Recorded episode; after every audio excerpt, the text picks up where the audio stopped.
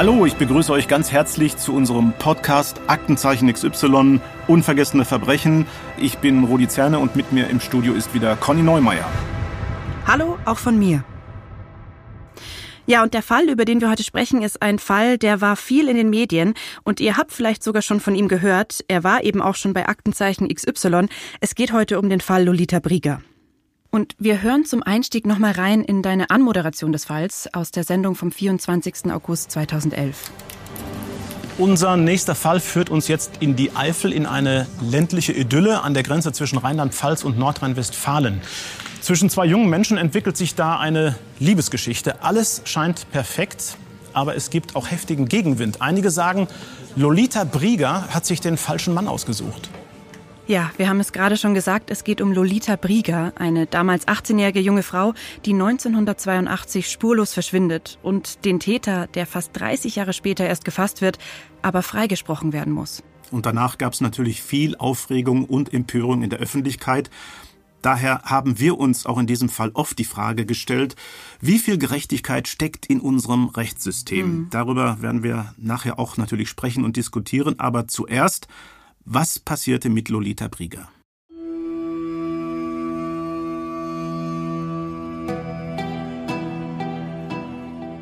Ja, der Schauplatz des Verbrechens ist ein kleines Dorf in der Eifel, wo Traditionen und bürgerliches Ansehen eine große Rolle spielen. Die Dorfgemeinschaft ist recht eingeschworen und Fremdes oder Fremde werden ungern akzeptiert. Und dazu gehören eben auch Lolitas Eltern. Das sind Geflüchtete aus Schlesien, die 1955 in das Dorf ziehen. Vier der sechs Kinder werden in diesem neuen Zuhause geboren und wir haben auch mit Gisela Peter gesprochen. Das ist Lolitas älteste Schwester. Und wir wollten von ihr einfach mal wissen, wer war Lolita eigentlich? Ach, sie war eigentlich eine ganz angenehme Schwester. Ich konnte gut mit ihr, muss ich sagen. Sie hatte Pferde gehabt, mein Vater hat ihr Pferde gekauft. Sie hat zwar ihren Spleen gehabt, so nachmittags ausreiten und so und spülen und abtrocken. Oh nee, kannst du mal, machst du das? Ich will ausreiten und so. Aber das war alles normal. Sie war einfach sich eine ganz Liebe. Gisela hat uns auch erzählt, dass die Geschwister untereinander trotz teilweise großem Altersunterschied richtig gut miteinander auskommen. Also alle haben ihre eigenen Hobbys und selbstständigen Lebensalltag. Lolitas große Leidenschaft sind die Pferde. Also sie wächst eigentlich auf wie ein ganz normales Mädchen auf dem Land bis sie dann ihre erste große Liebe trifft, den Bauernsohn Hans. Hm. Hans heißt in Wirklichkeit anders. Wir haben seinen Namen geändert und ihn damals im Film so genannt bei uns. Die Beziehung zwischen Lolita und Hans ist vorbelastet. Auf der einen Seite der Bauernsohn mit dem großen Erbe und Verantwortung, auf der anderen Seite die mittellose Lolita aus einfachen Verhältnissen. Und der Vater dieses Bauernsohns, ein Großbauer, der kann die neue Freundin des Sohns überhaupt nicht leiden. Und auch Lolitas Vater hat damals deswegen sogar schon Befürchtungen. Diese Szene ist nachgespielt und aus dem Film zu Lolita Brieger aus der Sendung XY ungelöst. Ach, Kindchen, ich weiß nicht. Er liebt mich. Papa ist bestimmt dagegen. Der Papa ist immer gegen die Freunde seiner Töchter. Das musst du verstehen, der macht sich halt Sorgen. Ach, Mama, ich pass schon auf. Der Vater von dem Hans, ne? Der hat ja einen großen Hof und viel Geld. Na und? Der Papa meint, so einer Beziehung, da liegt kein Segen drauf. Lolitas Familie macht sich also Sorgen, rät ihr von der Beziehung ab. Die Unterschiede scheinen unüberwindbar, doch für Lolita läuft's eigentlich ganz gut. Im Sommer 1982 gibt es noch weitere Veränderungen, zum Beispiel eine erste eigene Wohnung. Und sie war ja in der Näherei am Arbeiten und er war ja, boah, der war ja himmelhoch jautzend, aber dann hat er seinem Vater erzählt, nee, nee, nee, ich bin nicht mehr mit der zusammen. Dabei ist er jeden Abend dahin gefahren und die Vermieterin, die hat das ja miterlebt. Und wir waren in der Wohnung, die war komplett eingerichtet und er war da und auf Wolke 7, wissen Sie, wenn man auf Wolke 7 schwebt? Ja, und so hat die sich gefühlt, ne? Trotz Wolke 7, Lolitas Eltern hatten mit ihrer Sorge nicht ganz unrecht. Hans Vater ist gegen die Beziehung und will seinem Sohn den Kontakt sogar verbieten. Lolita lässt sich aber nicht unterkriegen. Sie liebt Hans, sagt sie, sie will ihn heiraten, eine Familie gründen und sie will sogar auf dem Bauernhof mithelfen. Auch Hans selbst spricht von Liebe und von einer gemeinsamen Zukunft, aber Hans Vater lässt das alles nicht zu, der lässt nicht locker. Also Lolita Brieger passt einfach nicht in seine Bauernfamilie. Das kannst du dir abschminken. Das ist wieder eine nachgespielte Szene aus der Sendung XY ungelöst. Aber wieso? Heirat. Unsere Familie hat verdammt hart gearbeitet, um das hier alles zu schaffen. Sie kann doch arbeiten und mithelfen. Sie hat nichts gelernt und ihre Familie hat nichts an den Füßen. Aber ich liebe sie. Lieber eine andere. Die Brieger kommt mir nicht ins Haus. Ja, und der Sohn sieht sich nicht in der Lage, seinem Vater zu widersprechen und trennt sich von Lolita. Ich muss dir was sagen. Ich dir auch. Mein Vater hält es nicht für gut, wenn wir länger zusammenbleiben. Ich meine, das passt nicht mit uns. Wir sind volljährig. Ja, aber ich, ich kann nicht, wenn er dagegen ist. Die müssen doch nicht unbedingt heiraten. Ich verstehe dich nicht. Wir können doch einfach Freunde bleiben. Ohne Ehe und so. Hans, wir lieben uns. Es geht so nicht weiter. Die Trennung resultiert dann sogar in einem Suizidversuch von Lolita. Sie überlebt den glücklicherweise. Zu dem Zeitpunkt ist sie bereits schwanger und sie erzählt Hans auch davon. Sie wünscht sich ja nichts anderes als eine Familie mit ihm.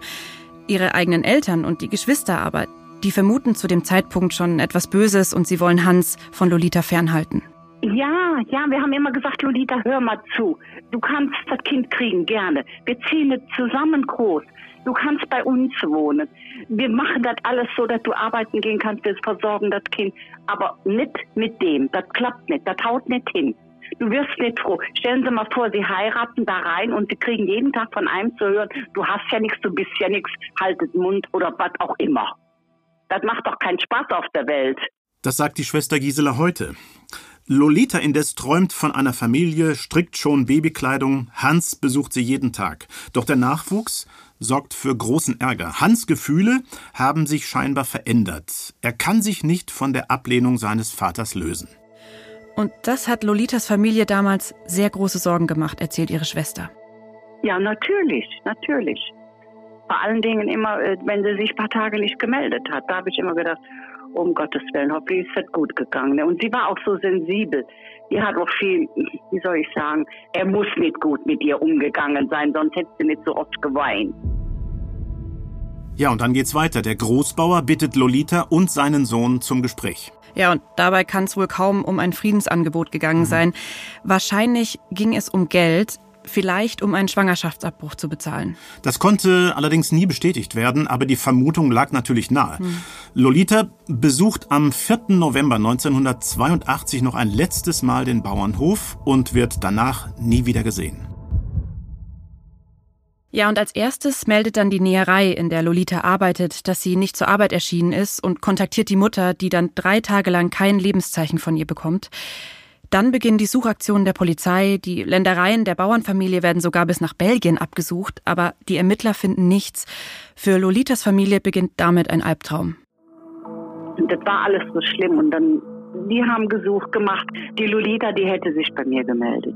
Vor allen Dingen, die hätte die Pferde nicht zurückgelassen. Die hätte sich bei einem gemeldet und wenn es bei mir gewesen und hätte gesagt, Gisela, ich bin da und da oder kannst du mich holen. Aber sie hatte weder einen Pass dabei, noch ist all die Jahre jemand an ihr Konto gegangen. Also ich muss sagen, dieser Fall hat mich lange beschäftigt, weil er eigentlich total aussichtslos schien. Hm. Es herrschte diese absolute Unwissenheit über den Verbleib von Lolita. Ja, es gab zu dem Zeitpunkt viel mehr Fragen als Antworten und kaum noch Hoffnung nach so langer Zeit. Zur zeitlichen Orientierung, also die Ermittlungen werden 1987 erstmal eingestellt. 2002 wird der Fall wieder aufgenommen und 2011 kommt er dann zu Aktenzeichen XY. Ja, und genau hier setzt ja unsere Sendung an. Wir sind ja oft der letzte Strohhalm für die Ermittler. XY ist da das Bindeglied zwischen Kriminalkommissariat und potenziellen Mitwissenden oder sogar den Tätern. Hm. Und hier war es eben besonders wertvoll, weil es eben im Fall Lolita Brieger eine sehr lange Zeitspanne gab, ohne neue Erkenntnisse. Ja, und zu Gast in unserer Sendung war damals der verantwortliche Kriminalhauptkommissar Wolfgang Schuh. Und heute ist er auch bei uns im Podcast. Hallo, Herr Schuh. Hallo, Herr Zerne. Hallo, Frau Neumeier. Herr Schuh, Sie waren damals der zuständige Ermittler im Fall Lolita Brieger, ein sogenannter Cold Case, der Sie ja aber alles andere als kalt gelassen hat. Nein, überhaupt nicht. Also ich habe ja den Fall aufgegriffen, als ich zur Mordkommission kam. Ich habe zuvor andere Dinge bearbeitet, Raubstraftaten, in Anführungszeichen normale Todesermittlungsverfahren, Branddelikte, mhm. Vermisstenfälle. Und ja, ich habe sehr schnell mich um Altfälle gekümmert und Der Fall Lolita Brieger hat mich schon sehr berührt. Es war eben der Gedanke an die Mutter, an die Angehörigen. Was ist mit dem Mädchen passiert? Wie würdest du selbst so lange leben, wenn dein Kind verschwende? Allerdings war es dann so, dass man nicht jeden Tag an einem solchen Fall arbeiten kann. Mhm. Bevor wir gleich tiefer in den Fall Lolita Brieger einsteigen, habe ich noch eine ganz allgemeine Frage für all die, die sich nicht jeden Tag mit diesen Themen auseinandersetzen. Können Sie kurz erklären, was ist denn überhaupt ein Cold Case aus polizeilicher Sicht? Wir sprechen von Altfällen.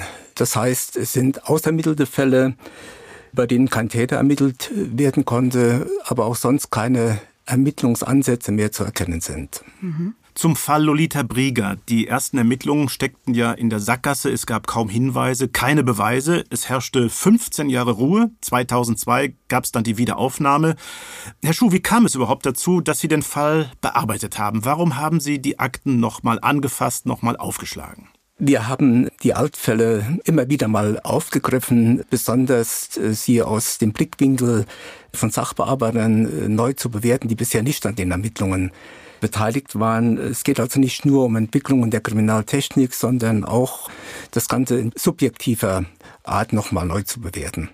Gab es denn eine Vermutung Ihrerseits, was mit Lolita passiert war? Hatten Sie denn da auch Hoffnung, sie überhaupt noch leben zu finden oder hatten Sie das schon abgehakt? Ja, ich möchte nicht von Abhaken sprechen, aber tatsächlich war es so, dass ich keine Hoffnung mehr hatte, weil ich mir auch nicht vorstellen konnte, dass Lolita sich über einen so langen Zeitraum nicht bei ihren Angehörigen meldet. Ich wusste ja von den recht guten Beziehungen innerhalb der Familie. Das Ganze ist ja wirklich eine tragische Geschichte. Diese junge Liebe, die nicht sein durfte und die dann in einer so großen Katastrophe endet. Das hört sich alles so ein bisschen an wie in einer altertümlichen Tragödie, also wie aus der Zeit gefallen, dass eine Liebe zwischen zwei jungen Menschen verboten wird. Das war ja aber schon in den 80ern. War das denn damals wirklich noch so dort auf dem Land? Ja, der Fall erinnert mich immer so ein bisschen an alte Heimatfilme, wo äh, ja die reichen Bauern nichts abgeben können. Es war für mich in den 80er Jahren eigentlich unvorstellbar, dass ein Bauer bestimmen wollte, welches Mädchen auf seinen Hof mhm. kommt. In diesem Fall war es so. Also es hat auch in den 80er Jahren so etwas noch gegeben. Ja, der Fall kam dann 2011 zu Aktenzeichen XY. Herr Schuh, Sie waren auch damals zu Gast in der Sendung. Wir hören noch mal kurz rein. Einen Menschen zu töten und für immer verschwinden zu lassen, ist nichts, was man so einfach verheimlichen kann. Und wir machen die Erfahrung, dass Täter sich irgendwann in der Folge Freunden, Verwandten, Bekannten gegenüber offenbaren oder auch nur Andeutungen machen, was passiert ist. Sie bitten um das Stillschweigen, verlangen danach, zahlen möglicherweise für das Stillschweigen dieser Personen und drohen eventuell, wenn die Gefahr besteht, dass das Geheimnis offenbart werden wird.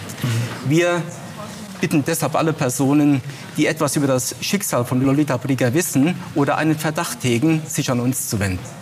Sie haben sich damals ganz direkt mit dieser Bitte, mit diesem Appell an die Zuschauerinnen und Zuschauer gerichtet, direkt in die Kamera geschaut. Welche Erwartungen hatten Sie denn an die Sendung? Also welche Hoffnungen haben Sie mit Ihrem Auftritt dort verbunden? Man musste ja vermuten, dass äh, das Schicksal von Lolita in dieser äh, Eifelregion äh, weitestgehend in Vergessenheit geraten war. Und meine Hoffnung war es mit der Sendung, dass das Thema nochmal aufkommt, dass die neue Generation, die von dem Verschwinden Lolitas nichts wusste, aufgerüttelt wird, ihre Eltern fragen, ihre Großeltern fragen, was war denn damals gewesen, wie ist das passiert, was wisst ihr darüber? Mhm. Ja, und ich habe mir auch gedacht, wenn das jetzt in XY kommt und die mhm. Presse berichtet einen Tag davon, Lolita Prieger ist wieder Thema bei XY, dass da, ich sage, ein Aufruhr in der Eifel gibt, aber ich weiß aus berufener Quelle, wo eine Frau zu mir gesagt hat, an diesem Abend hat jeder XY geschaut in den Dörfern, weil es einfach sehr spektakulär war und, und jeder wollte wissen, was ist denn jetzt los, was gibt es denn jetzt für Gründe, mhm. das nochmal aufzugreifen. Und damit habe ich auch die Hoffnung verbunden, dass sich Menschen nach so langer Zeit äh, bei uns melden. Mhm. Die Hoffnung wurde bestätigt. Unter 76 Anrufen gab es einen wichtigen Hinweis bei Aktenzeichen, der den Durchbruch im Fall ermöglicht hat. Erzählen Sie mal. Ich will eins vorausschicken. Bereits zu Beginn der Ermittlungen in den 80er Jahren gab es eine Geschichte, wonach der beste Freund von Hans eines Nachts nicht nach Hause gekommen äh, sein soll und auf die Frage seiner Mutter, wo er war, geantwortet haben soll, Mama, das kann ich dir in meinem Leben nicht erzählen, was ich heute Nacht erlebt habe. Die Mutter von Lolita hat es so dargestellt, dass der Freund geantwortet haben soll, das geht dich nichts an. Mhm. Während der Sendung gab es nun einen Hinweis, der diese Geschichte nochmals aufgriff und äh, der Hinweis kam nun aber aus einer anderen Quelle und das war wiederum für mich ja, ein besonderer Grund, äh, konkret mit diesem Zeugen in Verbindung zu treten. Das klingt ja erstmal nach einem sehr vielversprechenden Hinweis. Wie kam es denn dann letztlich dazu, dass der Freund auch wirklich ausgesagt hat und das dann zur Aufklärung des Falls geführt hat? Ja, wir haben den Zeugen ganz normal schriftlich vorgeladen. Er erschien auch zur Vernehmung. Er zeigte sich hm, ja so innerhalb einer Stunde etwas verunsichert. Ich hatte die Akte auf dem Tisch liegen und konnte ihm ehemalige Aussagen natürlich vorhalten, mhm. was bei ihm, wie gesagt, zur Verunsicherung führte. Und er verwickelte sich auch in einem Fall in einen Widerspruch, den ich ihm vor Augen führte, mal das Tonbandgerät kurz ausschaltete, um ein persönliches Gespräch zu führen.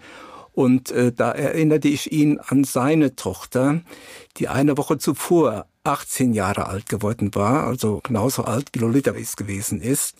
Und äh, ich bat ihn, sich mal vor Augen zu führen, wie es ihm ginge, wenn seine Tochter verschwende und die Polizei käme nicht weiter. Aber es gäbe jemanden auf der Welt, der könnte helfen, der es aber nicht tut. Und das hat letztendlich äh, dazu geführt, dass er ab diesem Moment eine Erklärung abgab und, und schilderte, wie Hans damals zu ihm gekommen ist, mhm. äh, ihm sagte, hör mal, ich habe Lolita erdrosselt, erwürgt, das blieb dann in der Folge etwas unklar und ihn bat, mit ihm die Leiche zu beseitigen. Ja, man möchte sich selber gar nicht vorstellen, was passiert, wenn die eigene Tochter verschwindet. Da sieht man mal, wie wertvoll dieser persönliche Bezug, den Sie da aufgemacht haben, war in dem Fall. Wie ging es denn dann weiter? Ja, zunächst war das Anlass für die Staatsanwaltschaft, einen Haftbefehl gegen äh, Hans zu erwirken. Der wurde auch einen Tag nach der Vernehmung vollzogen, äh, war danach in Untersuchungshaft. Und der Zeuge führte uns zu der beschriebenen Mülldeponie, die als solche gar nicht mehr zu erkennen war, war schon Mitte der 70er Jahre stillgelegt, rekultiviert worden. Es handelt sich um einen alten Steinbruch. Ist natürlich ein ganz entscheidender Schritt damals gewesen für Sie. Und dank dieses Telefonhinweises aus der Sendung und der darauffolgenden Vernehmung, über die Sie gerade gesprochen haben, kann die Suche nach Lolita zielgerichtet fortgeführt werden. Und ich stelle mir mal vor, Sie haben damals gedacht, das Ziel ist jetzt erreicht, aber so einfach war das dann doch nicht. Warum? Ja, es war sozusagen 50 Prozent äh, für mich erreicht. Aber es ging ja auch darum, den Leichnam zu finden. Ich muss dazu sagen, dass diese Mildebundi nicht auf dem Hoheitsgebiet von Rheinland-Pfalz lag, sondern im Bereich Nordrhein-Westfalen, sehr nah an der Grenze. Wir mussten einige Vorbereitungen treffen. Wir mussten abfallrechtliche Gegebenheiten prüfen. Mhm. Wir mussten ein Standsicherheitsgutachten über diese Fläche machen lassen. Und ja, letztendlich hat es elf Tage gedauert, wo wir dort arbeiteten. Wir waren ständig begleitet von fünf Kollegen mit Leichensuchhunden. Es waren Kräfte der Bereitschaftspolizei vor Ort. Angehörige von Abfallbehörden, die uns sozusagen begleiteten. Ja, und wir mussten jede Baggerschaufel wieder manuell, die Kollegen der Bereitschaftspolizei, ausbreiten. Dann sind die Hunde drüber gegangen. Und äh, wir sind an manchen Stellen bis zu sechs Meter tief, bis auf die Sohle des Steinbruches gekommen, haben aber auf der von dem Zeugen beschriebenen Fläche zunächst nichts gefunden und ein Teil im hinteren Bereich, wo er immer sagte, da braucht er nicht zu suchen. Das war aber letztendlich dann die Stelle, wo wir den Leichnam fanden. Ich finde die Vorstellung schrecklich, wenn man sich vorstellt, dass ein Mensch auf einer Mülldeponie entsorgt wird, dass Lolita dort vergraben war und das auch noch nur wenige hundert Meter von ihrem Elternhaus entfernt. Ja, das ist richtig. Und es ist doch so, dass die Mutter, wenn sie es gewusst hätte, jeden Tag aus ihrem Küchenfenster äh, auf die Stelle sehen konnte oder möglicherweise auch schaute, wo wir Lolita gefunden haben. In diesem Fenster hatte Frau Flieger täglich eine Katze angezündet. Sie hat mir erzählt, sie will Lolita ein Zeichen geben, damit sie den Weg nach Hause findet, obwohl sie davon ausging, dass sie nicht mehr lebt. Und es war auch so, dass sie jedes Mal, wenn sich der Schlüssel im Schloss drehte und ein Kind kam nach Hause, ihr erster Gedanke immer war, das ist Lolita. Also die Frau hat tatsächlich, ja, gelitten und die Hoffnung nie aufgegeben, aber sie war auch sehr realistisch. Mhm. Herr Schuh, allein wie Sie das erzählen, das geht sehr unter die Haut. Also die Mutter von Lolita hat bis zuletzt gehofft. Anders ging es allerdings der Schwester Gisela, wie sie uns erzählt hat. Also glauben Sie mir sicher, ich hatte nie die Hoffnung, muss ich ehrlich sagen. Aber das habe ich nie von meiner Mutter gezeigt. Und eines Tages klingelt dann auf meiner Arbeitsstelle das Telefon, da war meine Schwester dran und da hat sie gesagt, Gisela, sitzt du? Und da habe ich gesagt, warum soll ich mich setzen? Sie haben sie gefunden. Und da war ich, als wenn mir einer einen Stein aus dem Herz gerissen hat. Wer konnte denn ahnen, dass sie nur ein Steinwurf weit von uns liegt? Wer konnte das ahnen? Kein Mensch. Es ist einfach nicht zu ändern, es ist vorbei. Herr Schuh, wie haben Sie der Familie Brigger die Nachricht damals überbracht? Wie emotional sind solche Momente? Es war ja wirklich so, dass wir den Leichnam in der letzten Sekunde, in den letzten Kubikmetern Erde gefunden haben. Und in diesem Augenblick waren herannahende Übertragungswagen zu sehen. Und natürlich äh, bestand die Gefahr, dass ihre Angehörigen den Fund aus den Nachrichten erfahren. Das musste natürlich verhindert werden. Und nachdem ich die ersten Maßnahmen eingeleitet habe, zum Beispiel die Verständigung der Rechtsmedizin, habe ich Kontakt, telefonisch Kontakt mit der Mutter aufgenommen. Ihre Schwester Petra ging ans Telefon. Und ja, es war schon so sehr emotional und mir ist auch die Stimme irgendwo gebrochen und äh, Petra wusste sofort, dass irgendwas Entscheidendes passiert ist und ja, bin dann später, als ich alles bisschen beruhigt hatte, abends nochmal zum Kaffee zu ihnen gefahren und die Mutter war sehr dankbar, weil sie endlich wusste, was passiert war, wo ihre Tochter die ganze Zeit gelegen hatte und sie jetzt endlich auch mal die Gelegenheit hatte, sie zu begraben und einen Ort der Trauer zu haben. Und wirklich sagte sie, sie haben sie uns zurückgebracht. Wir merken es, Ihnen ging das Ganze sehr nah. Woher kommt denn diese Verbundenheit zu der Familie? Also es ist wichtig, bei solchen Ermittlungen und im Umgang mit Angehörigen wirklich authentisch mhm. zu bleiben. Und ich habe der Familie, der Mutter nie Versprechungen gemacht, die ich hätte nicht halten können. Und so entstand diese Verbundenheit. Also irgendwie hat auch die Chemie gestimmt und das ging dann sogar so weit, dass die Mutter, ja, ich möchte beinahe von einem Trost sprechen, zu mir sagte, Herr Schuh, wenn Sie sie nicht finden, dann hat er sie wieder weggebracht, dann hat er sie dort weggenommen, woanders hingebracht. Ja, Herr Schuh, ich merke das, das ist sehr eindrucksvoll, was Sie uns schildern. Und ich weiß auch, Sie geben ja eigentlich gar keine Interviews mehr. Daher sind wir umso dankbarer, dass Sie für unseren Podcast jetzt hier eine Ausnahme gemacht haben. Sie bleiben, Herr Schuh, uns noch ein wenig erhalten. Wir reden gleich auch noch mal ein bisschen weiter. Aber jetzt wollen wir schauen, wie es nach dem Abschluss der Ermittlungen weiterging. Weil es so unglaublich ist, noch mal kurz zur Erinnerung. Also Lolita verschwindet 1982 und fast 30 Jahre später kann dann mit Hilfe von Aktenzeichen XY der Fall aufgeklärt werden. Für mich ist es unvorstellbar, erst nach Jahrzehnten endlich Gewissheit über das Schicksal eines Familienmitglieds zu haben. Man muss dazu sagen, das Arbeitsergebnis ist absolut großartig. Mhm. Genau aus diesem Grund gibt es ja Aktenzeichen XY. Die Sendung dient der Aufklärung von echten mhm. Verbrechen. Also die Presse berichtet bundesweit und alle glauben an Gerechtigkeit für Lolita. Genau, und damit kommen wir jetzt zum letzten Puzzleteil, um das Rätsel um Lolita aufzuklären. Ihr damaliger Freund Hans, der wird wegen dringenden Mordverdachts verhaftet. Aber mal wieder ist das alles nicht so einfach und der Prozess gegen ihn verläuft nicht wie vielleicht gedacht und erhofft. Ja, Hans ist dann vor dem Landgericht Trier angeklagt und er spricht kein Wort. Am Leichnam gibt's keine brauchbaren Spuren, also können keine Mordmerkmale nachgewiesen werden. Aber das Gericht stellt trotzdem eine Schuld fest. Allerdings, er kann nicht wegen Mord verurteilt werden, nur noch wegen Totschlags. Und das ist auch schon verjährt inzwischen. Also verlässt er das Gericht als freier Mann. Erschütternd das Ganze für die Familie und alle, die geglaubt haben, Lolita würde endlich Gerechtigkeit erfahren. Also ich wurde ja oft gefragt, wie kann das sein? Das ist doch nicht gerecht. Ja, also mir gehen diese Fragen da ehrlich gesagt auch durch den Kopf weil der Prozessverlauf auf den ersten Blick auch von außen nicht genau nachvollziehbar ist und vor allem ungerecht wirkt. Um die juristischen Hintergründe jetzt mal besser zu verstehen, haben wir uns einen Experten zur Seite geholt. Ganz genau. Dr. Alexander Stevens ist Strafverteidiger aus München und er hat sich bereit erklärt, uns alle unsere Fragen zu beantworten. Und ich steige deshalb direkt ein. Der Täter im Fall Lolita Brieger konnte nicht wegen Mordes verurteilt werden, wenn dann nur wegen Totschlags. Das war aber auch schon verjährt. Was ist da denn der genaue Unterschied, also zwischen Mord und Totschlag? Können Sie uns das erklären, Herr Stevens? Der Unterschied zwischen Mord und Totschlag ist, dass bei Mord zusätzlich zur vorsätzlichen Tötung noch eine besonders verwerfliche Art und Weise der Tötung hinzukommt oder aus besonders egoistischen Motiven heraus getötet wird. Das sind die sogenannten Mordmerkmale. Da würde ich gleich mal einhaken. Ich habe den Begriff gerade auch schon benutzt, diese Mordmerkmale, von denen Sie da sprechen. Das sind zum Beispiel Heimtücke, Habgier oder Befriedigung des Geschlechtstriebs. Aber hat denn die Absicht einer Tat etwas mit der Unterscheidung zwischen den beiden zu tun, also Mord oder Totschlag? In den Medien und auch von Laien wird oft danach unterschieden, dass der Mord eine absichtliche Tötung sei und der Totschlag quasi aus Affekt eine spontane Tötung. Das ist Quatsch.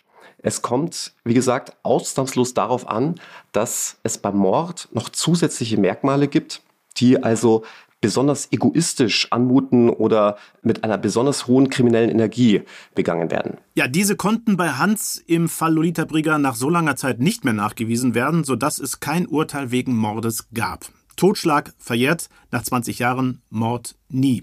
In beiden Fällen ist am Ende aber ein Mensch tot. Warum gibt es also diese Verjährungsfrist bei Totschlag, Herr Stevens?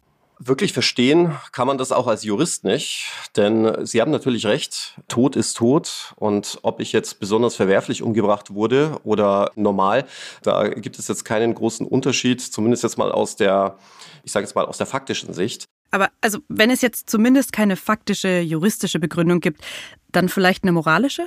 Es ist sicherlich eine moralisch-gesellschaftliche Entscheidung. Auch beim Mord ist es ja noch nicht so lange her, dass der nicht verjährt.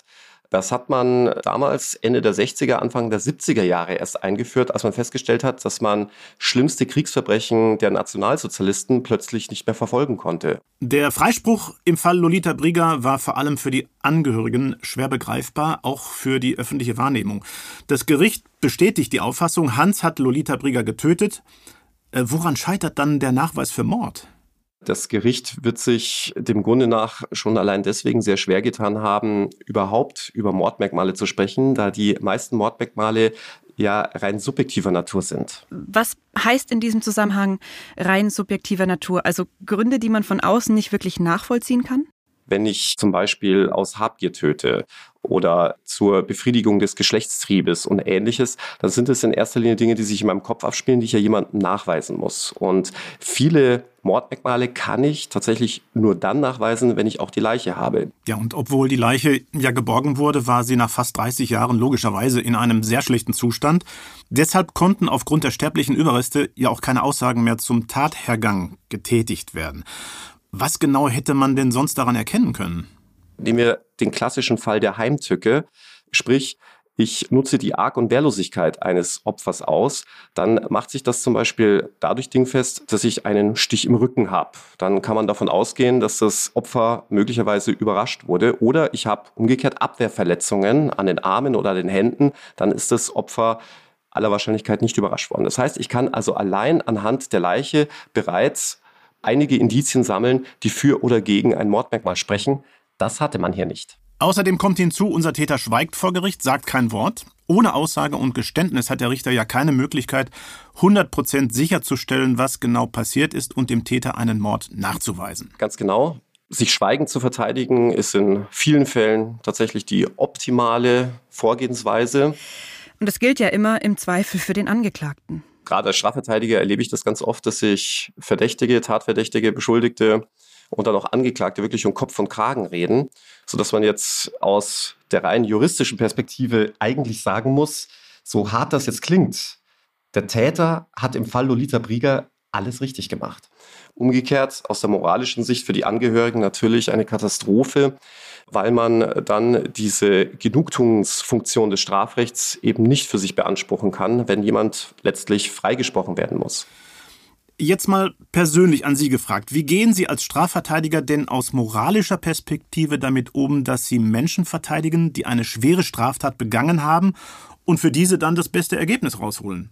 was das Moralische in einem selbst angeht, klar, es gibt immer wieder Fälle, bei denen man vielleicht auch im Nachhinein dann erfährt, boah, da habe ich möglicherweise jemanden zu einem Freispruch oder zu einem extrem milden Urteil verholfen, das so gerade nicht mehr Tat und Schuld angemessen ist, sondern da hätte möglicherweise was anderes rauskommen müssen. Ich würde aber sagen, dass das eher die Seltenheit ist.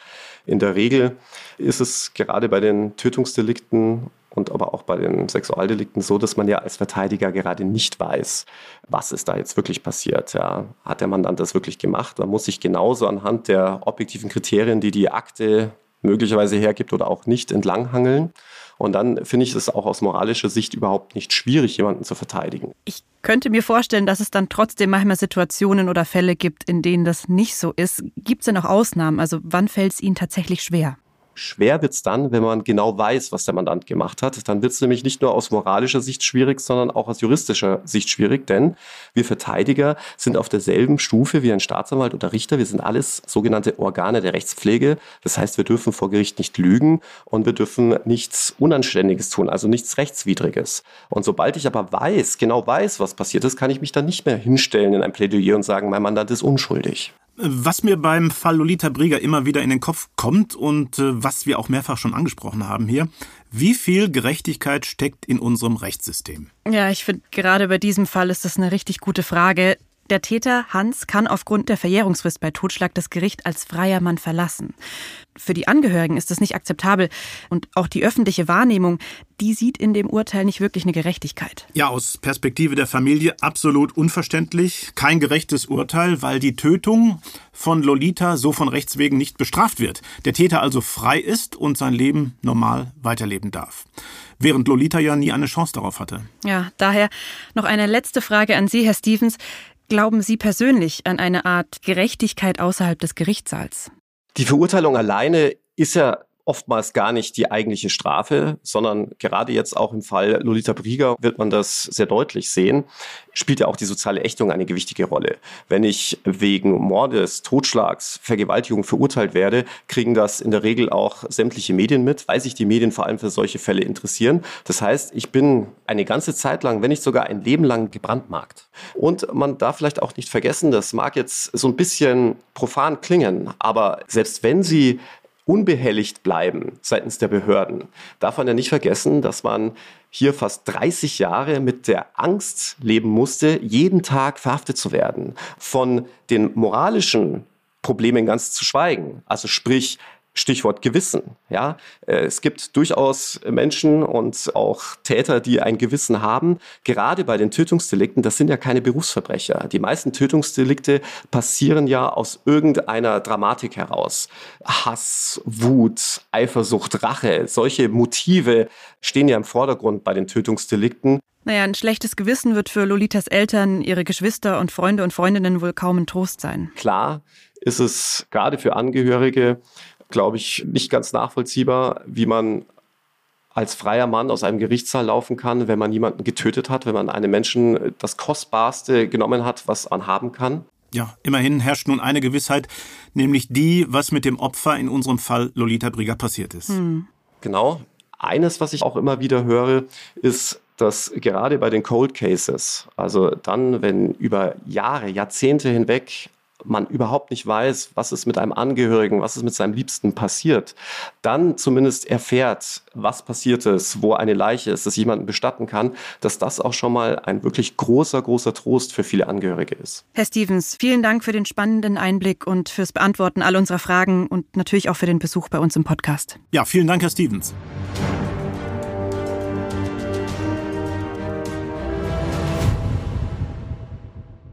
Wolfgang Schuh, den zuständigen Ermittler dieses Falls von damals, möchte ich nochmal ansprechen. Herr Schuh, Sie haben ja jetzt auch den Einschätzungen und Erklärungen des Strafverteidigers Alexander Stevens zugehört. Das Abschließen mit dem Fall, die Gewissheit, was mit Lolita passiert ist, war für die Familie Brieger ja ein ganz wichtiger Punkt. Sie stehen ja nach wie vor in einem freundschaftlichen Verhältnis zur Familie. Wie haben Sie deren Reaktion auf den Prozessverlauf und vor allem das Urteil wahrgenommen? Die Angehörigen waren, was man gut nachvollziehen kann, sehr enttäuscht von diesem Urteil. Und sie können aus ihrer Sicht natürlich die juristischen Hintergründe, Unterschied, Totschlag und Mord nicht so einfach ohne weiteres nachvollziehen. Ich hatte die Familie allerdings schon sehr früh auf die Möglichkeit eines solchen Ausgangs hingewiesen, weil es einfach schwer ist, unter diesen Umständen einen äh, Mord zu beweisen. Das fällt äh, auch im Nachhinein aktuell immer noch äh, sehr schwer, das zu verstehen, weil die Familie muss weiterleben in unmittelbarer Nachbarschaft zu Hans, der ja wieder auch zurückgekehrt ist nach der Untersuchungshaft. Und ich werde auch immer wieder daran erinnert, dass ja nicht nur die Tochter getötet wurde, sie war schwanger. Mhm. Sie trug ein Kind in sich.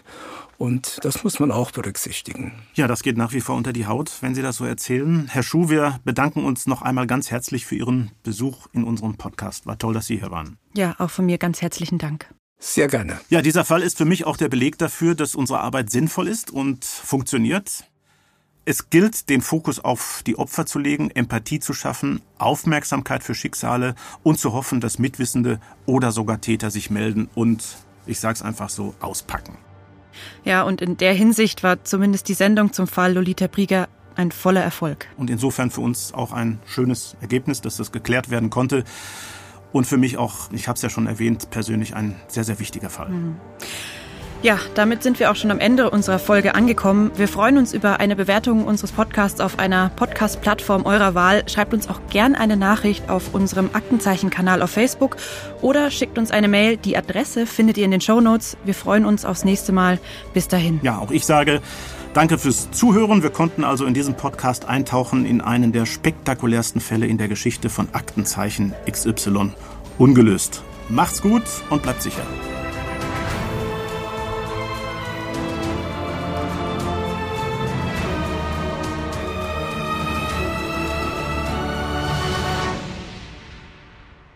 Aktenzeichen XY Unvergessene Verbrechen ist eine Produktion der Securitel in Kooperation mit Pool Artists im Auftrag des ZDF.